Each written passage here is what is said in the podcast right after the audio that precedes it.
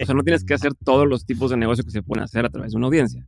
Todo parte de para qué lo estás haciendo. Por ejemplo, en tu caso, yo no sé si lo hiciste para esto, pero cuando estabas haciendo tu podcast, tu blog, incluso previo a ser independiente, pues también servía como una herramienta para posicionar como, como alguien atractivo, o sea, un talento. No nada más contrato a un empleado que haga una chamba, sino ya es un empleado, pero aparte es como doble perfil de es un empleado, pero es un medio, pero es un vocero, ¿no? Embajador de la marca y te puedes cotizar mucho más. Bienvenidos a Rockstars del Dinero, en donde estamos descubriendo que hacer dinero no es magia negra, hacer dinero es una ciencia. Hay una fórmula para crear y hacer crecer el dinero y en este programa la ponemos en práctica para convertirnos juntos en Rockstars del Dinero.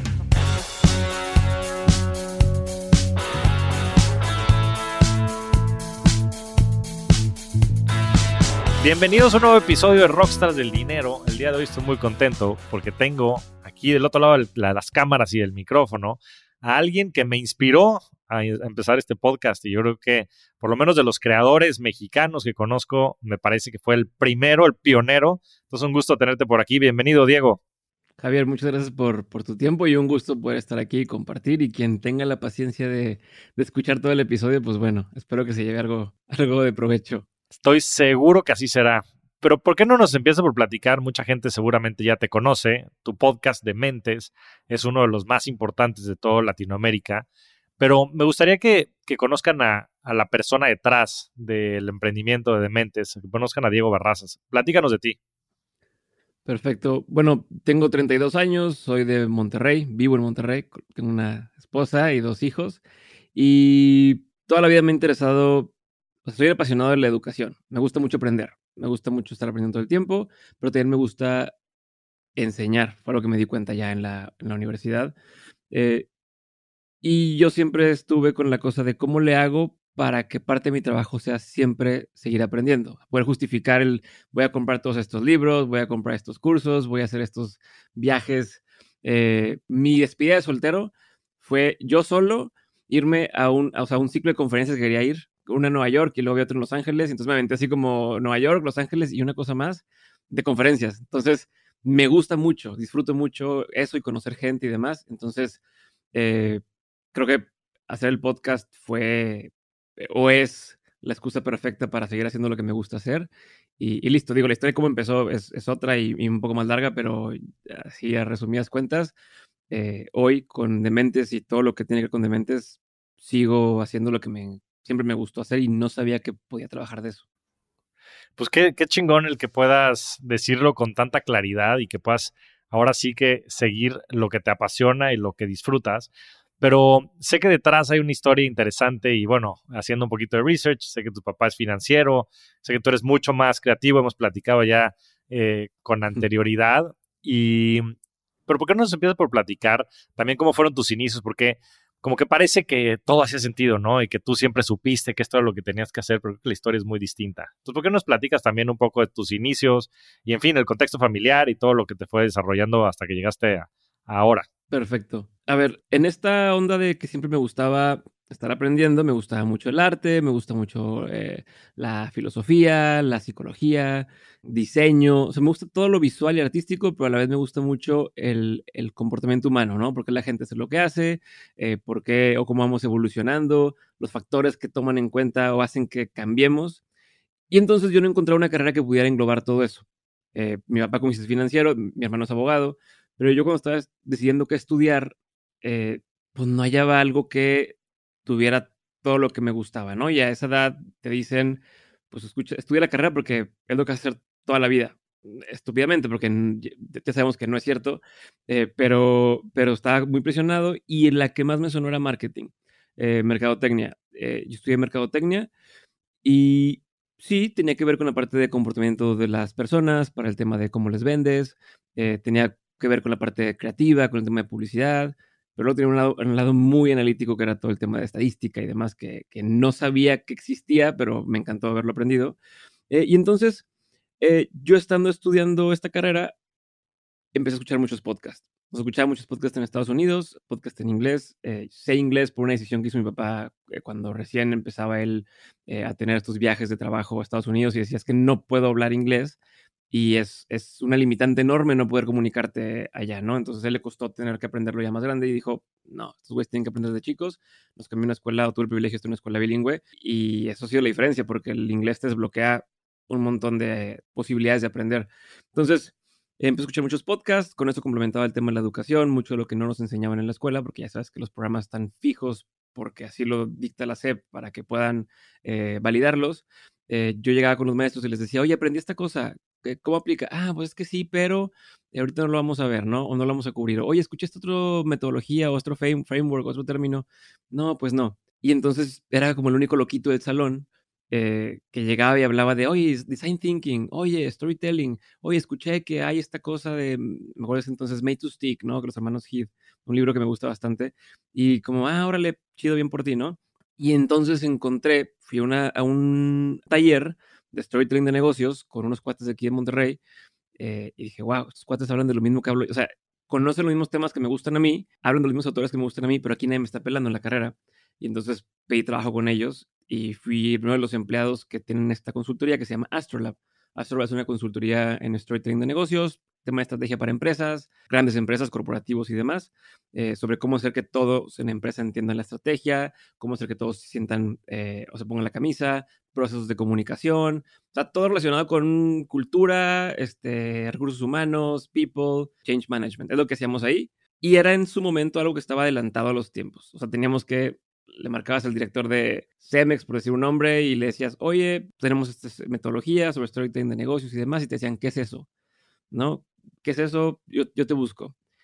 Y era la frustración un poco de, oye, no mames, ¿por qué no están, o sea, por qué no saben lo que es si es algo que no es nuevo? No lo inventamos en México, no, ya tiene años sucediendo en otros países, esto fue hace 10 años, yo creo. Y pasaban dos años y te decía el cuate, oye, nos buscaba, ya tuve un taller en Stanford de storytelling de negocios, ya sé lo que es, quiero, quiero eso. Es como, güey, te venimos diciendo dos años eh, del tema y tuviste que enterarte después. Y por ahí surge, saber, yo estudiaba, te decía, yo, yo cuando estudiaba escuchaba podcast y aprendía cosas que otros no, ¿no? Tenía acceso a información que otros no. En la consultoría, muchas de las temáticas llegaban a través de podcast o conocimiento nuevo o estos pequeños hilos de los cuales jalar, ¿no? Una, una, metodología, un, o sea, yo sé que has hecho fasting, ¿no? Entonces escuchabas fasting, ¿qué es eso? Y te clavas, pero aislado el tema de negocios, ¿no? Digo, orientado al tema de negocios. Y entonces era otra señal. Y decía, tiene que existir un podcast en español, como los que yo escucho, que pueda traer esos temas a la mesa para que en ese momento que yo estaba en la consultoría, para que podamos hacer que, que, nos puedan comprar. O sea, al final del día, si la gente no sabe lo que estoy vendiendo, no me va a poder comprar. Entonces, ¿cómo hacemos? Claro. Tengamos un podcast. Obviamente, en ese momento, bueno, no obviamente, pero en ese momento me dicen, no, es que no hay presupuesto para hacerlo. ¿Qué es eso? Bla, bla, bla. ¿Cómo se escuchan? No existía todavía escuchar podcast en Spotify, no existe el feature. Entonces dije yo, pues el su madre lo voy a hacer yo. y luego por mi cuenta. A la par, entro a trabajar a Nexo Regio, una iniciativa que tenía eh, como propósito que hubiera más y mejores emprendedores en México entré como gerente de conocimiento y entonces otra vez todo me apuntaba a, haz un podcast. O sea, tu chamba es, en, en Nexo mi chamba era, eh, específicamente mi trabajo era encontrar gente que estaba emprendiendo, eh, pymes, eh, emprendedores y demás, entender qué necesitaban y ofrecérselos en cuanto a conocimiento. Temas fiscales, temas legales, marketing. Entonces, o traer al experto, o conseguir una charla, o hacer blogs o artículos o talleres o lo que fuera, multimedia, multiformato, online y offline, para que la gente supiera lo que tenía que saber. Entre más personas interesantes yo conociera, más podría ser mejor mi trabajo, ¿no? O sea, más podía yo tener este pool de personas. Y entonces era, pues ya, hagamos el podcast. Y arranco de mentes. De mentes, desde el inicio tenía como propósito ser este puente entre la información que ya existe, lo que ya se sabe, pero que se sabe a destiempo. Estamos con lo de fasting. ¿Cuánto tiempo se hablaba de fasting en Estados Unidos antes de que fuera una moda en México? Wim Hof Method, el tema de meterse en el hielo, ya lo hacía Wim Hof hace muchos años y de pronto se puso de moda en México con estas personas que lo facilitan. Eh, entonces, en mi, en mi perspectiva era cómo hacemos para que temáticas que ya existen en los negocios, en el tema personal, salud y demás, existen en México o en Latinoamérica. Entonces era uno, en español. El otro era yo sé que hay gente muy chingona en Latinoamérica, pero que no tiene el foco. O gente que ha descubierto cosas o que hace cosas muy chingonas, pero que no le dan ese espacio porque no es como amarillista o no es marketeable o tal. Entonces, nosotros queremos brindar ese espacio. Y lo tercero, a nivel personal, era conocer gente, ¿no? Seguir conociendo gente, seguir aprendiendo, eh, resolver mis dudas. Y como ya todos los que hacen podcast saben, un podcast es la excusa perfecta para invitarle un café a alguien que, no conoces y, y, no es nada más te invito un café y pierde tu tiempo. Entonces, inició el podcast con eso.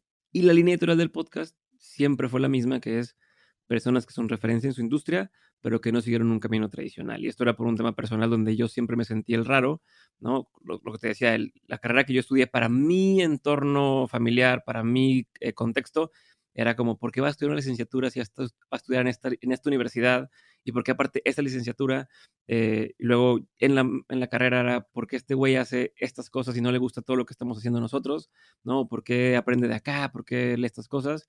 Eh, en la consultoría lo mismo en, cuando estaba en Banregio éramos los raros de Banregio, entonces siempre fuimos los raros del grupo. Siempre fuiste de los eh, dementes.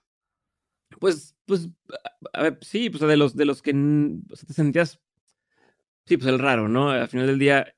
Y entonces yo dije, quiero encontrar a esos. O sea, yo, yo sé que lo que estoy haciendo no está mal, solo que necesito gente que me ayude a comprobar mi tesis este, antes de que, de que muera el intento. Y entonces era eso, es encontrar personas que hayan sido los raros en, en su carrera y que hoy estén viviendo de eso o que estén eh, felices donde están. Entonces, eso fue la tesis de Dementes y es lo que sigue siendo hasta la fecha el podcast. Creo que estas ideas así parten, parten como, como cuestiones que parecen que no van a tener tal vez tanta relevancia y cosas que suenan como disparates, pero después empiezan a agarrar tracción y justo por ahí va mi pregunta.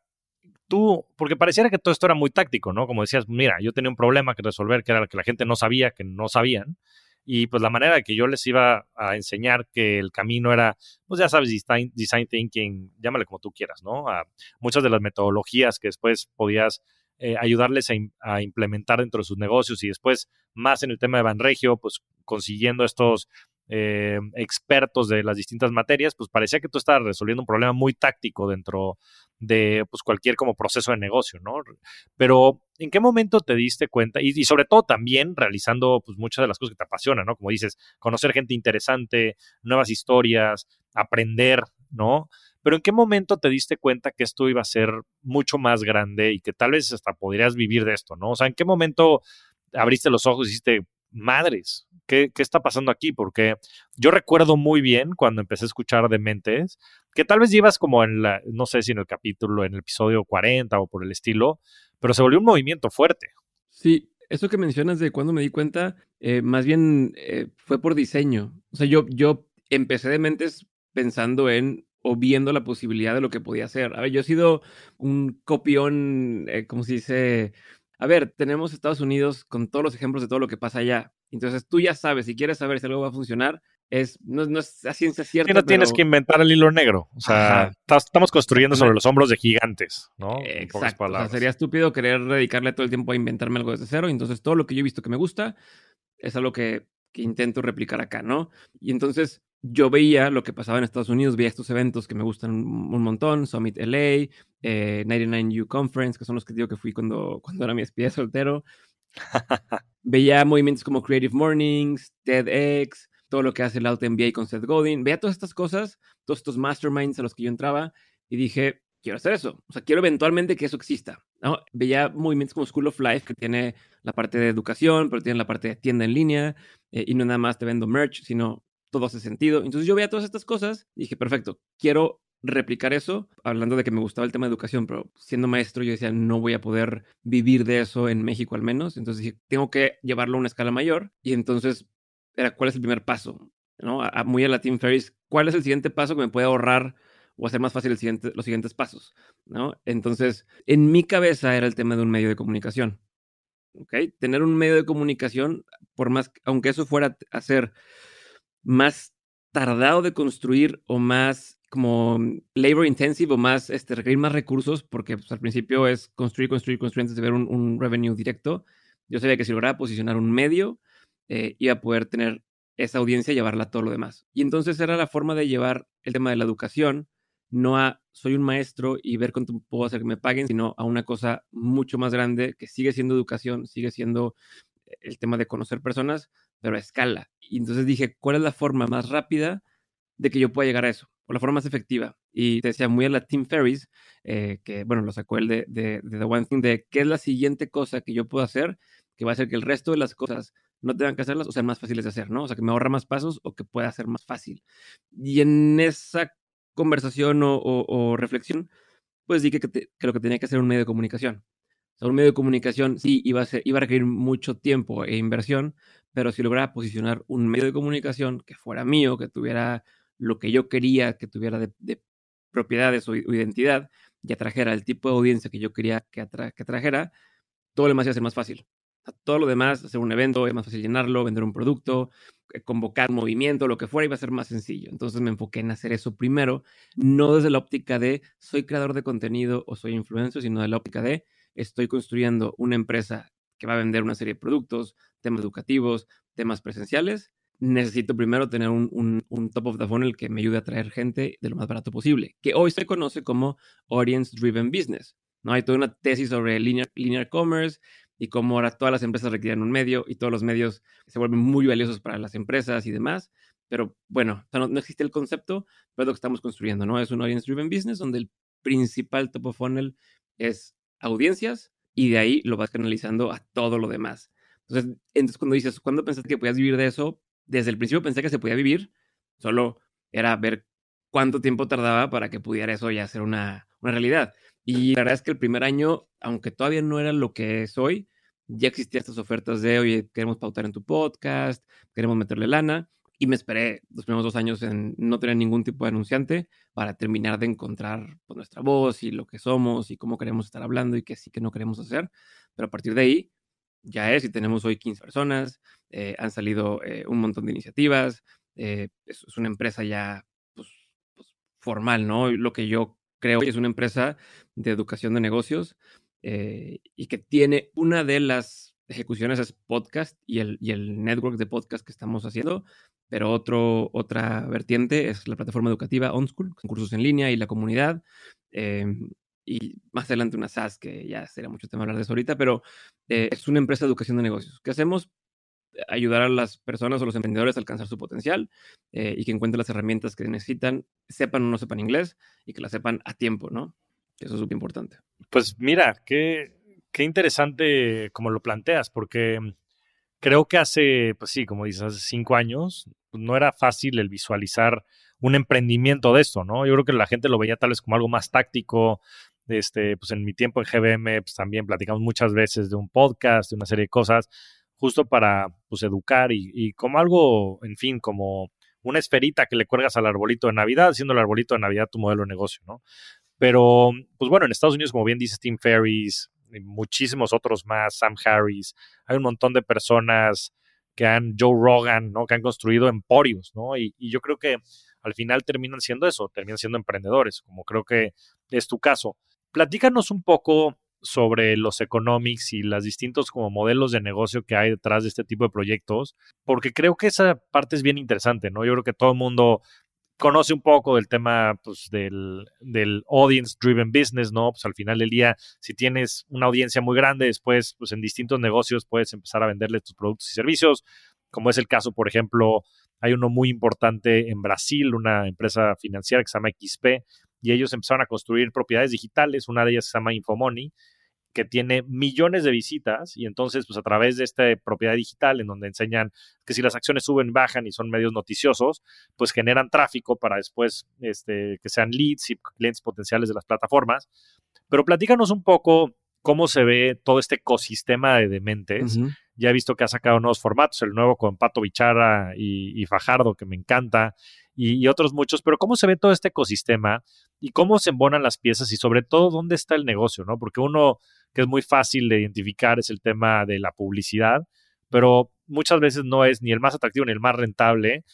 Y bueno, tú y yo que hemos platicado con anterioridad y me has platicado los planes para conquistar el mundo, que traes y que son muy interesantes. A ver si lo puedes compartir con la audiencia, porque es una oportunidad para cualquier persona allá afuera de emprender. Todo el mundo tiene un micrófono, todo el mundo hoy tiene una cámara en su computadora, todo el mundo tiene potencialmente una audiencia, ¿no? Y, yo creo que es algo que a veces la gente no tiene en el radar. Vamos a pelotear. Sí, porque estamos mezclando varios conceptos a la par, ¿no? De entrada es entender que, o sea, no tienes que hacer todos los tipos de negocio que se pueden hacer a través de una audiencia todo parte de para qué lo estás haciendo. Por ejemplo, en tu caso, yo no sé si lo hiciste para esto, pero cuando estabas haciendo tu podcast, previo a, bueno, tu blog incluso, previo a ser independiente, pues también servía como una herramienta para posicionar como, como alguien atractivo. Era nada más contrato a un empleado que haga una chamba, sino ya es un empleado, pero aparte es, o sea, es como doble perfil de, es un empleado, pero es un medio, pero es un vocero, ¿no? Embajador de la marca y te puedes cotizar mucho más. Entonces, eh, no tienes que querer emprender a fuerza para hacer un podcast. Puedes hacer podcast, blog, newsletter, lo que sea, para complementar tu, tu, tu, oferta como individuo, si se puede llamar de una forma, o para aumentar lo que le llaman el, el lock surface area, ¿no? Como, el, como el, la superficie de suerte que existe. Todos tenemos suerte, pero si yo escribo en internet, mi suerte es un poco mayor, o mi posibilidad de tener suerte es mayor porque más gente puede descubrir, ¿no? Y, puedes saber que, ah, este cuate me gusta cómo piensa, lo voy a contratar para algo.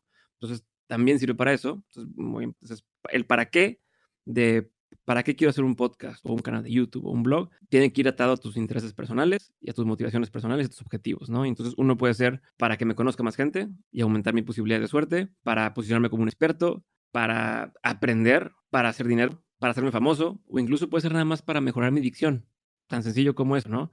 De acuerdo a eso, tiene que ver los siguientes pasos. No se vale decir, quiero hacer un podcast como hobby, donde voy a hablar nada más de lo que me pasó en el día y quejarme porque no soy famoso o porque no me sigue más gente. Pues no va de la mano. Con, entonces, tomando eso como base, ahora sí. Eh, ah, bueno, y una empresa le puede servir también como justo, Como, como una forma de tener nuevos leads, eh, como un tema de, brand awareness o como un tema de, eh, de creación de talento. O sea, a veces hay podcasts que dices, bueno, este podcast es muy técnico, es el podcast, no sé, de Google, y a lo mejor no lo va a escuchar cualquier persona, pero quien lo escucha es un posible candidato a aplicar a la empresa y él lo estás buscando. Entonces, tienes que tener claro para qué lo haces, para entonces fijarte en las métricas que te importan. No todo es cuánta audiencia. Em, lo que importa, o lo que sí importa es quién es esa audiencia. Y esa es la segunda parte, que es todos los negocios basados en audiencia se construyen, o como la base tiene que ver con a quién le estoy hablando. Y en ese quién le estoy hablando entran muchas características, pero así como para hacerte un ejemplo breve que creo que explica todo, es, yo tengo una marca, imagínate una marca de cerveza artesanal, solamente la vendo en Monterrey, no la puedo vender en línea y a puros mayores de edades, ¿no? Entonces digo, voy a hacer un podcast donde invita a personas a tomarse una cheve conmigo para que la gente la conozca y listo, ¿no? Y vender más cheve. Ok, eso, eso está bien en teoría o, la tesis, pero ¿qué pasa? Oye, pues me dijo mi primo que tiene un amigo que es TikToker, tiene 5 millones de seguidores en Chile y lo puedo invitar a tomar cerveza. Ah, perfecto, pues lo invité, grabamos un episodio, ese episodio tuvo millones de vistas, se volvió ultra viral. Me buscaron otros 10 TikTokers para salir conmigo en el podcast porque les gustó la dinámica. Chingón, pero la cerveza cuando se va a vender a chavitos de Chile, de 16 años y que no están, o sea, no se va a vender, entonces no está conectado lo que tú estás diciendo que quieres hacer con lo que estás realmente haciendo. eso es importante también tomarlo en cuenta. Y ahora sí. la parte donde podemos empezar a desmenuzar formas de monetizar o, o que diga lo que nosotros hacemos. O sea, ahí, ahí guíame tú, ¿qué prefieres? ¿Para dónde me voy? Para... No, a ver, lo que acabas de decir es oro molido. O sea, yo creo que es Business 101 y yo creo que es bien relevante. Creo que lo desdoblaste de manera espectacular, Diego. Porque como dices, hay distintos objetivos y en función de esos objetivos sirven algunos canales, sirven algunas herramientas, pero no son one size fits all. Ahora, lo que me gustaría entender es cómo fue tu proceso dentro de Dementes para desarrollar toda esta visión. O sea, tú decías, a ver, yo estoy viendo lo que está pasando en Estados Unidos, yo estoy entendiendo que estas cosas funcionan de esta manera, yo me metí a averiguar este tipo de negocios y además es algo que disfruto. Lo que quiero entender es cómo se fue dando el round 2, el round 3, cómo empezaste a meter el brazo de educación, cómo empezaron a, a desarrollarse estos nuevos modelos de negocio alrededor en todo este proceso. Ok. Uf, es, no sé si es por, lo disperso que soy, pero es una combinación de cosas. Todo es una combinación de cosas que luego hace sentido, ¿no? Pero eh, por un lado estaba el lado de yo siempre. Esto, tengo que poner este, este preámbulo porque si no hay cosas que no hacen sentido. Por ejemplo, gente que me dice, oye, pero ¿por qué no sigues con la, la comunidad activa? Este, ¿Por qué no sigues con la comunidad activa? ¿no? Teníamos una comunidad, una membresía de eran 250 personas pagando 15 dólares al mes, eh, sesiones semanales y demás oye, pero ¿por qué no sigas con eso activo? ¿no? ¿O por qué eh, no haces cohorts, cursos en persona? ¿Por qué los haces eh, pregrabados o tal? Y todos, todos, o sea, no hay ninguna cosa que esté bien o está mal, todo regresa a para qué lo hago yo. Y entonces es el preámbulo que te doy es Express, ¿no? De mentes lo hago, diseño mi, mi trabajo, pensando en que yo pueda pasar tiempo con mi familia, que no sea esclavo de justo mi trabajo o mi tiempo eh, y poder hacerlo desde cualquier lado del mundo, ¿no? Hace, estuve un mes en, en Madrid, creo que supiste que estuvimos ahí tratando de cuadrar. En España, ¿no? Este, sí, sí, sí. Estoy generando un ingreso estando ahí ya, que es lo que yo quería. Yo, yo de más chavito decía, quiero viajar por el mundo y quiero andar de mochilazo, pero luego te cae el 20 de, a ver, no quiero de mochilazo porque quiero poder disfrutar, quiero tener la capacidad económica para que me alcance disfrutar, o sea, qué feo llegar a, un, a una ciudad ver cosas chingonas y no poder o consumir o, probar ninguna, ¿no? Entonces era, quiero poder hacerlo y quiero poderme temporadas largas.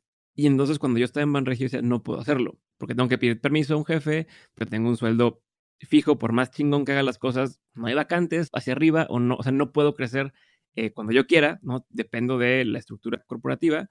Y entonces, para mí era muy importante eso, el poder generar ingreso a cualquier hora, en cualquier lugar, eh, y que no dependía todo de mí. ¿Ok? Entonces, dicho eso, voy ahora hacia la parte de, dijimos, ¿cuál es la forma más rápida de poder crecer el negocio sin depender de nadie y que pudiera, o sea, de nadie em, tan así, tan, tan eh, a, su voluntad y que sea escalable? Y fue los cursos en línea. O sea, la primera parte es cursos en línea. La gente ya nos preguntaba, nosotros empezamos en 2016 y la gente, el 2000, para el 2017 empezaba todo el mundo a preguntar, oye, ¿cómo podcast? ¿Cómo hago un podcast? Veo que tú haces un podcast. 2018 que abre Spotify la función de, de, de que la gente pudiera escuchar podcast en, sus, eh, en su app, pues todavía más, ¿no? Personas de, de, medios así como Expansión, como W Radio, como tal. Oye, sabemos que tú haces podcast, ¿cómo hacemos nuestro podcast? Y llegó el punto en que no te puedes multiplicar tanto, ¿no? Entonces dijimos, va, empecemos con ese curso. ¿Cómo hacer un podcast? Eh, ya tu podcast en un mes y es cómo hacer un podcast en un mes o menos. Y pensados de la parte de la estrategia, que siempre hemos pensado así, ¿no? Pensando en, eh, muy padre decirte pícale aquí, pícale acá, suelo así, pero luego qué? Lo que necesita la gente es entender el a qué lo estoy haciendo, cómo lo voy a hacer y cómo hacer que esto sea algo escalable. Entonces es lo que enseñamos en el curso. Pero eso era lo primero que me permitía poder vender y vender y vender constantemente sin tener que yo repetir cada venta. Entonces ahí desbloqueamos esa parte. Segunda parte, y segunda parte de productos digitales. Eh, que, que, lo hice no ligado 100% de mentes, pero sí aprovechando lo que hemos construido en Dementes, y fue los Nutrópicos. En 2018 también, creo, fue, lanzamos Nutrox, que es, eh, fue la primera empresa de, de, de Nutrópicos en México. Eh, y como te decía, lo de que todo me lo copio, yo probé los Nutrópicos en 2017 en, en el Summit LA, dije, no me chingones, no, de Paul Stamets. Paul Stamets que es el de, ajá, que hablando de la psilocibina y demás. Ah, ya. Justo. Y luego, practicando con él, me quedé practicando con él y le pregunto, oye, pero algo que pueda conseguir en, en, así como en, la, en, el súper y demás. Y me decía, bueno, aparte de los suyos, que él vende Lions Bane y demás, está la marca Onit, ¿no? Que fue la que se acaba de vender, que era de, de Aubrey Marcus y de Joe Rogan. Y la vendieron el año pasado a uno de estos tipo Unilever, una cosa de este. Y entonces compré unos, me gustaron. Y dije, va, pedí, pedí a México no llegaban porque, ya sabes, te lo pagan en la aduana, ¿qué es esto? No tienes receta. Dije, chinga su madre, vamos a hacerlo. Junto con Pancho Mendiola eh, y hacemos nuestra propia marca de, de, de originalmente para nosotros y de ahí pues se hizo para, para, para todo el mundo, ¿no? Y lo aprovechamos poniéndolos en nuestro podcast, eh, tal. De hecho, en el inicio estábamos Roberto Martínez, Pancho Mendiola y yo. Por tema de tiempos, eh, Roberto tuvo que salir porque no le daba la agenda para hacer esto, pero fue algo que hicimos para nosotros. y entonces eso fue como la segunda parte, eh, que no la recomiendo a todos al principio es una tienda por el tema de manejar inventarios y demás, pero en nuestro caso hace sentido porque Pancho se dedicaba 100% al tema de tiendas en línea. Entonces fue la segunda fuente de ingresos que, que, incorporamos y de ahí entró la parte de los, de los eventos presenciales y de ahí fue creciendo conforme la gente nos lo iba pidiendo y conforme teníamos el plan. El plan existe, solo se ha ido ejecutando según la demanda lo va, lo va requiriendo. Y ahorita estamos en este punto de inflexión en el que ya sabemos lo que la gente quiere, ahora es como le llegamos a más personas. Y para eso a veces se requiere más capital para poder, ahora sí, acelerar e inyectar a, a, a, a que llegue a más, a más gente, ¿no? Creo que lo... Sé, perdón, te voy a interrumpir. te voy a interrumpir, pero ya sé, lo que, ah, ya sé por porque esto hace sentido de por qué hice tanto pedo en lo, de, en lo de los tiempos. Porque poco a poco hemos ido haciendo cosas que son más time consuming. O sea, pasamos de hacer cosas que no requirieran tiempo presente ¿no? Este, a, cosas ahora sí que van a requerir. eventualmente vamos a hacer otra vez la parte de comunidad, otra vez la parte de software experimentos en su momento, dimos cuenta que requerían mucho tiempo activo y ahora le dedicamos recurso humano y recurso económico a atender el tema de comunidad, incluso recurso mental mío, o mejor le dedicamos a crecer lo, lo que nos va a seguir trayendo más y más gente y más y más recursos. Entonces, eso era el por qué la parte de, porque tuve que hacer tanto énfasis en, en, el tema de los tiempos, porque no me hace sentido al principio hacer, dedicarme yo a todo y haz lives, haz no sé qué, está, porque si no, ya no iba a poder dedicarme a la parte del Claro. No, aparte necesitas hacer algo que sea escalable y tu tiempo tienes 24 horas, 7 días a la semana, ¿no? Y como dices, pues también valoras otros temas, que qué bueno que los pongas en la balanza, porque creo que hay muy pocas personas que son allá afuera intencionales con su tiempo. Todo el mundo vive reactivo y todo el mundo sigue pues esa escalerita como corporativa que conocemos de nuestros padres y demás, de que entras a trabajar en una empresa y demás. Estás cambiando, yo creo que las cosas se han cambiado de manera fundamental, pero muy pocas veces te pones a pensar en ese tiempo, ¿no? A mí en lo particular, pues hasta este año nunca había pensado en que había un tema llamado work-life balance. Yo vivía para trabajar y no veía a mis hijos, no veía a mi familia. Y hoy lo valoro muchísimo y es por eso que también ando pivoteando y hemos estado platicando también de ideas de estos audience driven businesses que creo que sin duda van a empezar a pues a tener un auge mucho más importante de lo que lo han tenido. Ahora, se está poniendo de moda. El término se está poniendo de moda porque los VCs están empezando a hablar de eso y están empezando a voltear a ver y ya se dieron cuenta que hace todo el sentido. Pues es que sí, o sea, la verdad es que resuelves el famoso este, dilema del huevo y la gallina, ¿no? O sea, muchas veces puedes tener productos y demás, pero pues no tienes audiencias. Entonces, pues qué mejor que construir una audiencia antes y después construyes productos para esas audiencias. Y como tú lo hiciste, que me hace todo el sentido viéndolo en perspectiva, porque si al final del día tú te hubieras clavado en los temas que te demandaban mucho tiempo, no hubieras podido explorar todas estas nuevas avenidas que has explorado. Y hoy que ya las conoces, pues tal vez sí puedes empezar a dedicarle más tiempo una vez que tienes ya la parte escalable, ¿no? Detrás de los cursos, los nutrópicos, consigues socios aquí y allá, los pregrabas y lo que sea, pues entonces ya le dedicas tiempo a lo que te va a demandar más tiempo, ¿no? Y seguramente en todo este Inter, pues como dices, ya tienes un equipo de 15 personas, estás por levantar una ronda de capital ya dentro del emprendimiento y seguramente vendrán otros muchos proyectos. Pero lo que me parece verdaderamente fascinante es justo el, el cambiar el orden de las cosas, ¿no? El poner ahora sí que los caballos adelante de la carreta, porque a veces se, se hace al revés. Y hoy tienes un montón de emprendedores allá afuera.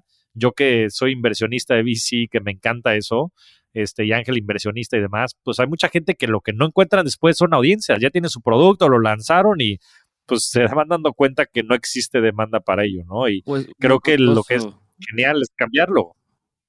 Sí, se vuelve muy costoso el, el, el, que descubran, ¿no? O sea, y más con todas las updates que ha hecho iOS y seguirá haciendo, el llegar con pauta se vuelve cada vez menos rentable, bajan los márgenes y cuando quieren hacer un medio, se siente falso, o sea, se siente como comercial, ¿no? Porque, y, y, bueno, y además porque lo hace el equipo de marketing y porque no le dan el, es, ok, hace el medio, pero resultados, resultados, resultados, y no le dan ese tiempo de que, de que madure. ¿Qué pasa ahora? Que las empresas compran los medios, o sea, están haciendo eso ahora, como dicen, bueno, yo creé algo y demás, pues mejor compro un podcast, compro una página, un blog, y bueno, creo que esto ha funcionado un poco y, y habrá que ver qué pasa más adelante con eso.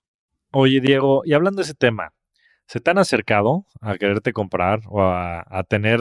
Porque yo creo que hace todo el sentido del mundo para muchas este, empresas. Sí, ¿Has tenido ese tipo de conversaciones? Sí, o sea, van tres, pero tengo NDAs que no puedo decir quiénes son, eh, de diferentes esquemas y formatos. Ya, no, no, está este, bien. Pero sí, o sea, hay, hay, lo que puedo decir, por ejemplo, es que hay uno donde hace una combinación de es private equity, donde dicen, yo te compro una parte, te doy lana para que crezcas una parte y te quedas con ellos quieren quedar con el 50, 55% de la empresa, con la idea de crecerlo a 3 o 5 años y luego hacer un éxito de, compran varios, quieren comprar varios como productoras y demás, y venderlo a BlackRock, Amazon o lo que sea.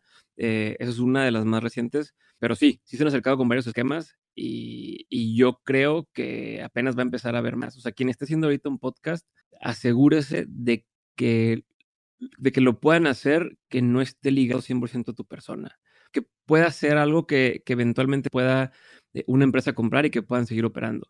¿no? en el caso de Mentes, por ejemplo, sí, si bien yo salgo, pero el show se llama de Mentes, no se llama Diego, y hemos hecho todo separado. Hay una cuenta de Instagram separada, una página de YouTube separada, eh, todo está separado de lo mío. Entonces, el día de mañana, si alguien dice, quiero comprar nada más esto, pudiéramos llegar a considerarlo y venderlo como esa propiedad que no se quedan con todo lo demás. Entonces, e, eso es una cosa que le aconsejaría a la gente que, que esté creando algo para, para eventualmente buscar un éxito de ese tipo, si se puede. Bueno, pues, My First Million lo conoces, ¿no? My First Million de The Host eh, lo compró Eh, HubSpot compró y está comprando un par de shows más. Indie Hackers fue comprado por Stripe. Eh, o sea, hay varios que, que, han sido comprados por lo mismo que hablamos. Y sí, sí se han acercado a, a. Oye, y hasta algunos newsletters, ¿no? Ah, bueno, exacto, exacto. No han llegado al precio. A ver, a ver si llegan. Ahorita hablaremos un poco de ese proceso que tienes ahorita de levantamiento de capital, porque me parece también algo bien interesante. Pero te iba a comentar que mismo Morning Brew y muchos newsletters han estado comprando por distintas empresas de distintos segmentos, pero pero qué buen insight das ahí porque pues, al final del día si es un podcast este, en donde tú eres la única identidad y en, fin, pues eso sí no lo pueden comprar porque va a ser muy difícil que tú este, accedas a eso o que ellos quieran comprar una propiedad que está ligada a una persona, ¿no? Pero...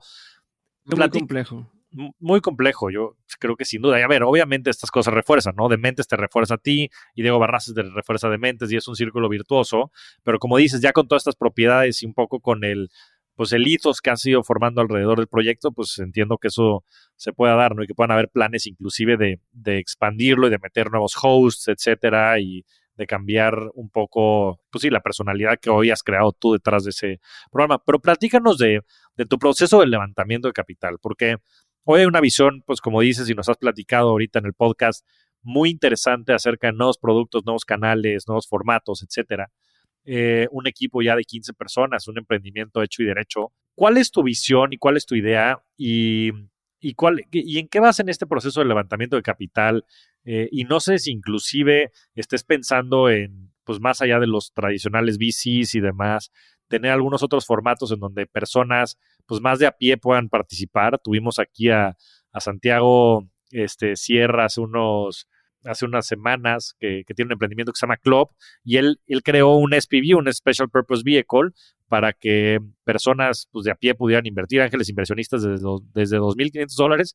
Llegó mucho interés de, después del podcast que hicimos para invertir en ese emprendimiento y obviamente todas estas cosas tienen riesgos y demás, pero te haría dos preguntas puntuales, que nos platiques un poquito del proceso y de la, más bien de la visión y del proceso de levantamiento que estás llevando a cabo. Y la segunda pregunta es si tuvieras en mente o considerarías también levantar lana de, gente un poco más de a pie. Sobre el tema de a pie, o sea, de la, de la gente más de a pie, como dices, sí lo hemos considerado en varias ocasiones. A fin de cuentas, como es como un podcast, tiene una audiencia y una de las formas, entre comillas, de asegurar o sea, como un vehículo de marketing es que la misma audiencia lo recomiende, pues que mejor que esa audiencia se asocie. a mí me encanta la historia de la cerveza esta, que es Sam, Adams, eh, una cerveza artesanal en, bueno, era artesanal en Estados Unidos, que lo que hicieron fue eso, ¿no? De invitaron a los, a los consumidores a que invirtieran y, te daban cierta eh, capital, pero ahora no lo hemos activado por ahora, eh, pero sí se ha considerado y está ahí en, en, en, veremos. En este punto lo que se nos hizo, o sea, a ver, siempre hemos Sedementes nunca empezó conmigo solo, ¿no? Y desde el inicio fue, tiene que ser algo, como lo hemos estado hablando, que sea escalable. Y entonces yo nunca he editado un solo episodio, yo nunca he grabado un video, eh, yo nunca he hecho nada solo del, podcast más que las entrevistas, ¿no? Eh, y entonces, eh, cada vez que, que, hay capital, se reinvierte en qué roles se requieren, cómo mejoramos el equipo, cómo tal, ¿no? Ha sido un proceso de reinversión, reinversión, reinversión. Y entonces, lo que te decía es que en este punto nos dimos cuenta que ya había eh, Product Market Fit, que, que no sé cómo, sé cómo, cómo, explicarlo de otra forma, pero ya había Product Market Fit en la parte de para anunciantes, o sea, somos un producto este, advertiser friendly y ya están las opciones. Atractivo. Los anunciantes ya estaban. En la parte de educación ya está el, el, o sea, sabemos a quién estamos hablando en cuanto a, estudiantes eh, y ya se han hecho pruebas donde vendimos, no sé, el primeros dos años se vendieron 1.200, 1.300 cursos eh, en línea. Eh, sin ads pagados, sin nada. Entonces también hay un, un product market fit ahí. Y lo que nos faltaba era capital para crecerlo más rápido y para administrarlo más rápido. Bueno, en la parte de la comunidad o la membresía, igual te decía 250 personas, 15 horas al mes. Eh, o sea, ya, ya existían estas cosas probadas. El tema fue, ok, apaguemos o pongamos de pausa cada uno de estos para ahora sí, ¿qué necesitamos para que esto crezca más rápido? Eh, y una de las cosas era requeríamos ciertos roles en particular y cierto capital para meter pauta publicitaria. Eh, y entonces hicimos un cálculo de necesitamos tanta cantidad de dinero, eh, vamos a levantar. ¿Qué pasó? bueno, y, tenemos ciertas metas, ¿no? Con ese capital vamos a poder llegar a este monto de lana en cuanto a ventas. Lo que pasó es que atravesó el, este tema donde la gente le empezó a dar miedo a invertir, ¿no? Que, que fue la inflación y empezaron a ver cosas, la guerra en tal Y entonces dije, mira, no quiero quemar cartucho, entonces ya lo hago con estas personas. Dije, me tomo un, un, un, un, tiempecito para terminar de, sí, para no, para no quemarlo. un eh, break. Digo, mijo. Pablo, ¿cómo entraste, mi rey? Hola, Pablo. No, no te preocupes. Aquí estamos en las mismas. Aquí afuera está mi, mi, familia. Bye, Santiago. Bye, Pablo. Bye. Em, ah, nos tomamos un tiempo. A la par llegaron, fue al mismo tiempo que, hicimos esta pausa, llegó una de las primeras ofertas de compra, eh, justo de, de, no como modelo Venture Capital, sino queremos comprar una parte importante de la empresa. Llegó em, un par de personas más que decían, yo quiero meterle, pero no como VC, igual quiero asociarme y demás. Entonces fue, a ver, repensemos.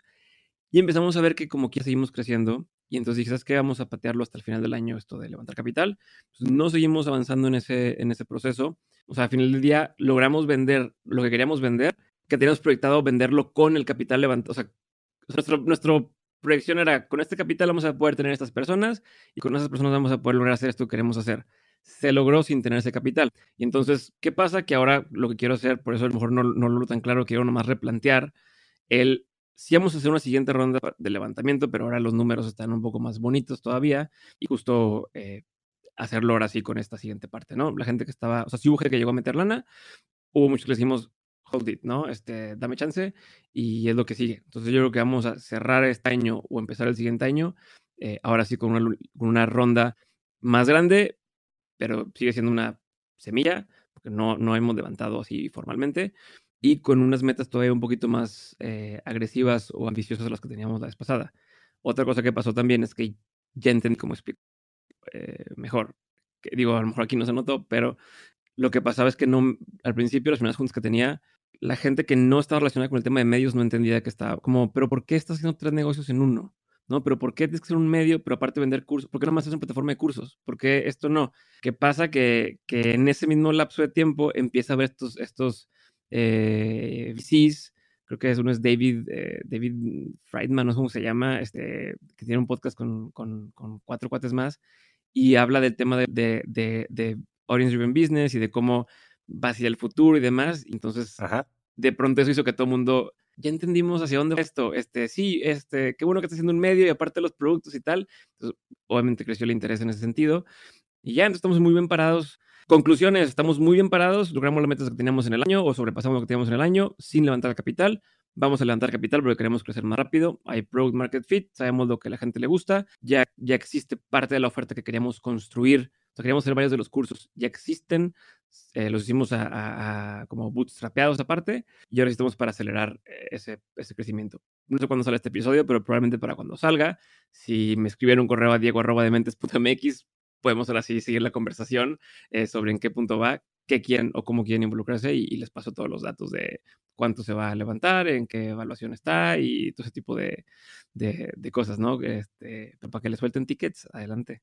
Este. Eso. No, justo te iba, te iba a preguntar justo eso, Diego, ¿dónde te pueden buscar? Porque aquí en la audiencia tenemos a muchos financieros y también tenemos a muchos partners y demás managers de, de VCs y distintos, distintos fondos. Entonces creo que puede ser algo bien interesante. Entonces que te escriban a diego arroba dementes MX. MX. .mx. Diego arroba dementes.mx. Y bueno, también te pueden encontrar en, en, en, redes sociales. A ver si nos platicas dónde te pueden encontrar en redes sociales a ti y a Dementes. Diego Barrazas en todos lados. O sea, si buscan arroba Diego Barrazas o Diego Barrazas así junto, aparece todas las cuentas, ¿no? Twitter, Instagram y demás. Eh, y arroba de Mentes Podcast es la cuenta de, de, Instagram. Entonces ahí pueden. O sea, si lo googlean también, yo creo que ya, ya estamos en este mundo en el que sí, lo, googleamos y aparece algo. Algo aparece. Exacto. Sí.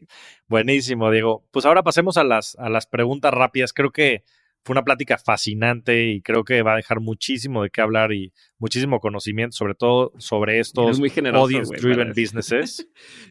no, es que está poca madre. Te voy a decir, este tipo de cosas, Diego, la neta, pues no se describen con tanta claridad y tanta profundidad en ningún lugar. O sea, me estaba quedando mucho el, comentario que dijiste que pues que había ciertas cosas que en Estados Unidos estaban haciendo, ¿no? Tim Ferriss, todo este tipo de autores, y que hay cosas que en México no se hacen y también hablar a profundidad de modelos de negocio y del how to, este, pues la verdad es que en México no existen. Entonces, pues yo creo que va a ser algo muy, muy bueno para la gente que tenga esto en mente, porque va a tener los bits and pieces. te voy a dar, antes de que pasemos a las preguntas, si me permites, algunos datos para que la gente por ahí mencionar un poco el, tema de lana que puede existir en, el tema de, podcast, ¿no? Este, por y la oportunidad, ¿no? Como creador, si lo llaman así, creador independiente o lo que sea, eh, uno de los canales más populares de YouTube aquí en México, no voy a decir quién, pero seguro van a saber, es de Monterrey. En promedio, de puras vistas de monetización de YouTube, debe estar generando de 500 mil a un millón de pesos mensuales eh, por monetización de YouTube. Olvídate de negociación de, con quién habla y tal, ¿no? Y esto no es, no, no, lo pueden ver en Social Blade, pueden ver cuánto se está generando y es muy exacto, ¿no? Em, entonces, de 500 mil a un millón de pesos al mes, más Facebook, se está metiendo otros 500, un millón de pesos al mes por puros ads, digo, por puros clips de Facebook y monetización de Facebook que te da. Y eso es la parte, si se puede decir como programática. A eso agrégale ads pautados. Un anuncio en un podcast puede rondar, en un, en un episodio fijo, puede rondar desde los, depende del tamaño de la audiencia y demás, pero de 30 mil a 75 mil pesos por un episodio, o sea, una mención. Eh, y en, en, tema de anuncios dinámicos, que son los que aparecen en todo el, el, feed del podcast, lo puedes cobrar 15 a 25, a, hemos cobrado hasta 50 dólares el CPM, ¿no? Que es costo por cada mil descargas. Entonces tienes un podcast que tiene 200 mil descargas, eh, lo divides entre mil, que son 200, y eso multiplicas por 50 dólares, y es lo que puedes estar haciendo al mes con un anunciante eh, en Dynamics, ese podcast. Eh, y a eso agrégale, si tu podcast o tu empresa de podcast produce podcast de otros, por ejemplo, nosotros lo hacemos, un, un episodio puede estar produciendo a costo de o a, precio de 30, 50, entre 30 y 60 mil pesos eh, por episodio a un tercero, ¿no? O sea, si lo llevamos el, el episodio de podcast de tal persona, va a variar si es guionado, si es este, eh, versión entrevista, qué tanto te voy a entregar, si voy a grabar y demás, pero se puede cobrar en, ese rango si se hace desde cero, de los 30 a los 60 mil pesos eh, por episodio. Em, y de ahí, entonces, sí, sí, como lo siento como que hagan cuentas de si conocen un podcast y que aparte hace podcast para alguien más, o aparte tiene anuncios, o aparte hace tal. Y de ahí te vas a la parte de, eh, por ejemplo, colaboraciones y cosas así, y entonces ya es otro otra lana que puedes meter, ¿no? Y una colaboración va desde los 100 mil a 500 mil pesos, ya depende ahora sí de qué implica esa colaboración. Entonces, eso. Y en la parte de cursos en línea, eh, ya así cada quien vende el curso diferente, pero tiene un margen del 80-90%. O sea, te quedas con el 80-90% de utilidad de cada venta, porque pues lo haces una vez y de ahí es vender, vender, vender. Y si tienes un muy buen costo por cada, o sea, un, un muy buen CAC o incluso lo haces a través del propio medio, pues tienes arriba el 90% de, de, de, utilidad de cada uno de esos cursos. Entonces, como que por ahí para que se den una idea, eh, lo que se puede llegar a hacer. Es por eso que, bueno, y además, si el producto es tuyo, mejor. Entonces, es por eso que personas como la Kim Kardashian o como Ryan Reynolds, en lugar de estar eh, haciendo anuncios para otra gente, vieron, tengo una audiencia, hago mis productos, ¿no? Tiene Aviation Gene, tiene la telefonía, tiene la agencia de tal. Eh, es, un modelo bastante, bastante eh, escalable en muchos ámbitos. Hay que fijarse en quién es la audiencia. Eso, eso volvemos a lo mismo. Si yo tuviera una audiencia de, ah, chavitos y adultos y negocios y chisme y tal, a lo mejor no sería tan fácil vender algo así toda la audiencia que estamos construyendo en todas nuestras verticales y en todo lo que estamos armando es el mismo tipo de audiencia. Entonces ya se vuelve algo mucho más este, eh, eh, rentable o, más profitable, no se dice. No, está poca madre, qué bueno que, lo estás ilustrando de esa manera. Y digo, en México por eso también tienes a gente como Sotrava, como Maurice Dieck, ¿no? Bueno, mismo tú, que han construido estos, pues sí, estos emprendimientos, iba a decir emporios, porque también lo son. Yo creo que el potencial de crecimiento es gigante, porque además pues, las audiencias siguen creciendo, las tendencias siguen yendo en esa misma dirección y tienes todas estas verticales que puedes ir desarrollando. Y como dices, sobre todo lo que son medios, pues con márgenes infinitos, porque una vez que lo produces lo puedes vender infinitas veces y si la audiencia está llegando de manera orgánica, pues tu costo de adquisición es cero. Entonces, pues no hay mejor negocio. Y además, como platicamos en unos episodios anteriores, son lifestyle businesses, ¿no? Que te permiten tú también ser dueño de tu tiempo. Entonces, a toda la gente allá afuera, pues ahí está la oportunidad. Creo que Diego la planteó de manera espectacular. Este sí que fue un masterclass en Audience Driven Businesses. Este, buenísima la conversación, Diego, te lo agradezco mucho. Y ahora sí pasemos a las tres preguntas finales porque sé que andamos un poco cortos de tiempo. Pero a ver, la primera es ¿cuál es tu libro favorito? Me agarraste en curva. Eh, eh, en novela de toda la vida ha sido dos, Insoportable levedad del ser y Travesuras de la niña mala de Vargas Llosa. Esos dos siempre me han encantado y me echaron a perder el resto de los libros. Y en temas más de negocio y demás, todo lo que hace Seth Godin me gusta mucho. Me gusta mucho Rework de Jason Fried, creo que se llama. Me preocupa que después de esto voy a decir, no mames, este y no lo dije. Este. Entonces, bueno, eh, esto es eh, todo lo de Seth Godin, todo lo de, lo de mm, todo Seth Godin, Rework. de Jason Fried, que se llama Rework. Ah, Malcolm Gladwell, cualquier cosa de Malcolm Gladwell. A mí me encanta lo que hace Malcolm Gladwell.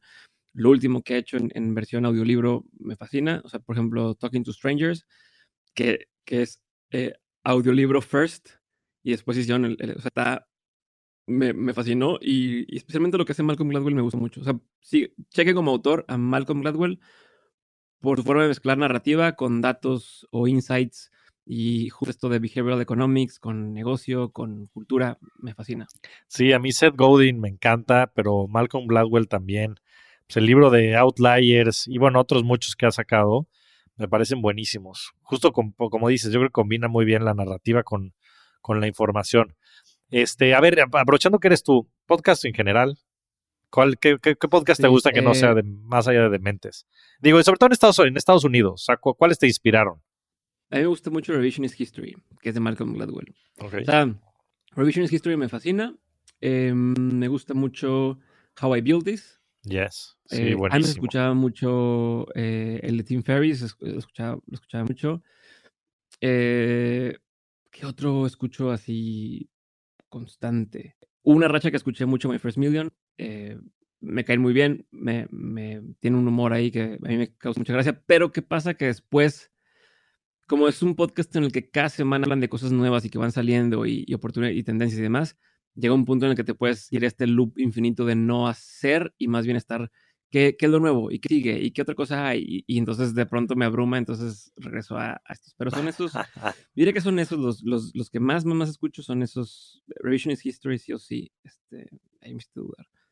Revisionist History y, y, How I Build This cuando hay... Ah, Akimbo. Akimbo es Godin, muy bueno también. Poca madre. A ver, Diego, ¿cómo se ve tu ¿Cómo se ve tu portafolio de inversiones? Porcentualmente, ¿en qué inviertes? Mira, no lo tengo claro en cuanto a, porcentajes. Eh, siempre soy muy malo con los números, pero lo tengo más bien como al feeling. Entonces. Eh, a ver. Yo siempre. O sea, por ejemplo, soy muy. ¿Cómo te puedo decir? Siempre he sido. Se puede decir freelancer. O sea, aún y cuando trabajaba en el corporativo y cuando trabajaba en, en, en Manregio y en Astrolab, la consultoría, yo hacía fotografía de boda. Y entonces yo ganaba mucho más haciendo fotografía de boda que lo que me pagaban eh, con el sueldo de recién egresado y luego con el sueldo de, en Manregio, ¿no? O sea, una boda en Monterrey tú la podías cobrar, una boda, o sea, un día, fácil, 60, 80 mil pesos lo que, lo que cobraba. Entonces, para mí todo eso era como, ah, aunque suene mal, eso es lo que ahorraba y el sueldo era Play Money, ¿no? O sea, el, el sueldo constante era... Sí, sí, sí. Las economías de un freelancer no es la misma porque no tienes una cosa mes a mes, tienes tus, tus tiros y esos te capitalizas y después haces cosas. Entonces yo lo que hacía era invertir en cosas riesgosas, me gustaba eh, y era lo que tenía acceso en ese momento. Entonces yo desde 2017, por ejemplo, yo sí le metía a Bitcoin, eh, le metía a Ethereum, Ripple. Eh, yo pagué mi boda y la camioneta de mi esposa y, y financiamos un buen rato cosas de dementes con esa jugada de, de, haber metido, eh, comprado Bitcoin, ¿no? Y lo compramos, lo compré justo en, en Bitso, este, eh, en, en, aquel momento. Em, entonces, eh, yo cripto tengo, y tengo todavía ahí guardado y eventualmente sé que eso volverá a crecer más, pero, pero, pero se multiplica ahí, no lo recomiendo a la gente. Cada quien, o sea, vaya, no es una recomendación, es hagan su research. Sí, es una opinión personal. Eh, y tengo eh, un par de inversiones ángeles, este, más por la relación que por realmente buscar algo de retorno inmediato. Eh, y luego uso ahorita entre, uso Vest y uso GBM para invertir en, en portafolios. Unos son, ya sabes, ¿no? Que tú pones menos riesgo y, manejar varios index funds y cosas así. Y bueno, y en los que tengo también es en, Apple, que a mí me gusta mucho, en Google, en, Tesla, porque pues, Tesla, este, y un par chinas que ni sé bien cómo se llaman, pero es que investigas. no sé nada de China y, no voy a aprender lo suficiente, pero veo que estas están bien posicionadas, todo el mundo habla de esto y creo que es otro mundo. Quiero meterla ya para. No, como que dices, si algo pasa aquí, allá algo está pasando diferente. Entonces, no sé, eso es más lo que tengo. Cosas también medio aseguradas de estas inversiones de, de que te dan las aseguradoras. O sea, tengo uno de esos de 15 pagas. O sea, eh, durante 15 años estás pagando y al final de 15 años te dan una cantidad más de intereses, más no sé qué madre. Em, y he invertido en un par de proyectos de, de, amigos de estos que te dicen, bueno, pues te voy a dar tanto de, de retorno en, en, en, X tiempo. Eh, pero no lo hago, o sea, cuando estaba en, en Bitcoin, sí, todos los días te metes a ver, pero ya tengo mucho tiempo que no estoy viendo. O sea, ya es dinero que dejo ahí y ahí está. Vuelve a caer otro batch así de lana eh, importante y vuelvo a distribuir. No lo hago tan disciplinadamente como quisiera. O sea, no hago eso de, de todos los meses se va un poquito aquí o allá. Eh, ahorita mis prioridades es reinvertir en, en, dementes y pagar cosas de la familia, ¿no? Y este, ya viene la aportación del colegio y viene, o sea, sí. entonces, es eso. Pues, la familia está creciendo, la familia está creciendo. Y también es una inversión. Sí. No, pues poca madre, pues muy diversificado, la verdad. Este, creo que eso siempre también es importante. Y bueno, el tema de las acciones chinas, qué bueno que lo mencionas. Sí, es, es bien curioso, ¿no? Porque después ni, ni, sabes pronunciar el nombre, pero siempre te dicen el Amazon de China o el este, el otro. Hay un episodio buenísimo con Andrés Olea, este, escúchenlo aquí en Rockstars que habla de todas las acciones chinas. Creo que está bien, bien interesante. Pero bueno, ya por último, Diego, ¿cuál ha sido tu mejor inversión? Y esto lo digo en el aspecto más amplio de la palabra. Em, apostarme a mí, o sea, apostarle suena bien mamador, pero eso, o sea, apostar, apostarle a, que lo que, a lo, a que lo que yo creo que puede existir o que quiero construir, sí se puede hacer, ¿no? Y entonces, pues es inversión porque requiere de, lana, de tiempo, de recursos, de paz mental de vez en cuando, de medio meter al barco a otras personas, eh, pero o sea, en, mi, en mi cabeza hace mucho sentido y mucha lógica a dónde quiero llegar. Y entonces, lo que me ha costado, lo que, lo que me ha costado en algún momento es cómo le explico a la gente de, mira, es que estamos haciendo esto que parece que no tiene sentido, pero vas a ver que en un año esto va a haber hecho mucho sentido. Eh, entonces eso me cuesta un poco, pero en general es invertir en mí, o sea, invertir en, en, en, en mí como, como la parte de negocio, en mí como la parte de salud y, y, bienestar físico, mental y demás, y en la familia. Pero pues todo tiene que ver con... Qué buena respuesta. Pues mira, yo siempre lo he dicho, yo creo que detrás de cualquier profesionista, emprendedor, como quieras llamar a una persona, si no inviertes en la persona, el profesionista no va a estar dando su máximo potencial.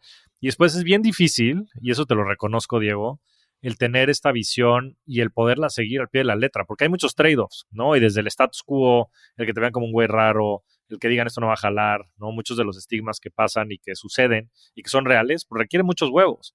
Y creo que lo has hecho y has sido pues, pionero en esto y una inspiración para mucha gente allá afuera. Y además creo que lo tienes muy claro, pero sé que a veces es bien difícil el poderlo llevar a cabo. Entonces, pues no tengo más que agradecerte por estar aquí con nosotros. Eres un verdadero rockstar del dinero, de la vida y de los modelos de negocio. Gracias por este masterclass. Disfruté mucho la conversación. No, gracias a ti por, la invitación y gracias a quien esté escuchando por ahí, eh, quien siga aquí, a quien siga con nosotros. Gracias por escuchar y por el tiempo. Pero estoy seguro que va a tener mucho eco y va a ser de mucha utilidad para la gente allá afuera. También saludos a todos. Un fuerte abrazo, Diego. Igual, de vuelta. Muchas gracias a todos. Nos vemos semana a semana en este espacio para convertirnos juntos en rockstars del dinero. Yo soy Javier Martínez Morodo. Búscame en redes sociales como arroba Javier MTZ Morodo. Y suscríbete a Rockstars del Dinero en Spotify, Apple Podcast, donde sea que escuches tus programas. Agradecimientos especiales a todo el equipo de producción. Rockstars del Dinero es una producción de Sonoro.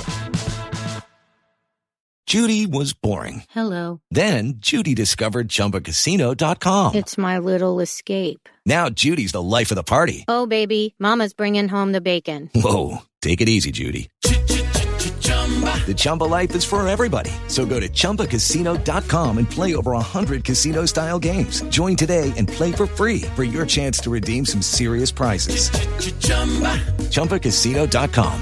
No purchase necessary. Void where prohibited by law. 18 plus terms and conditions apply. See website for details.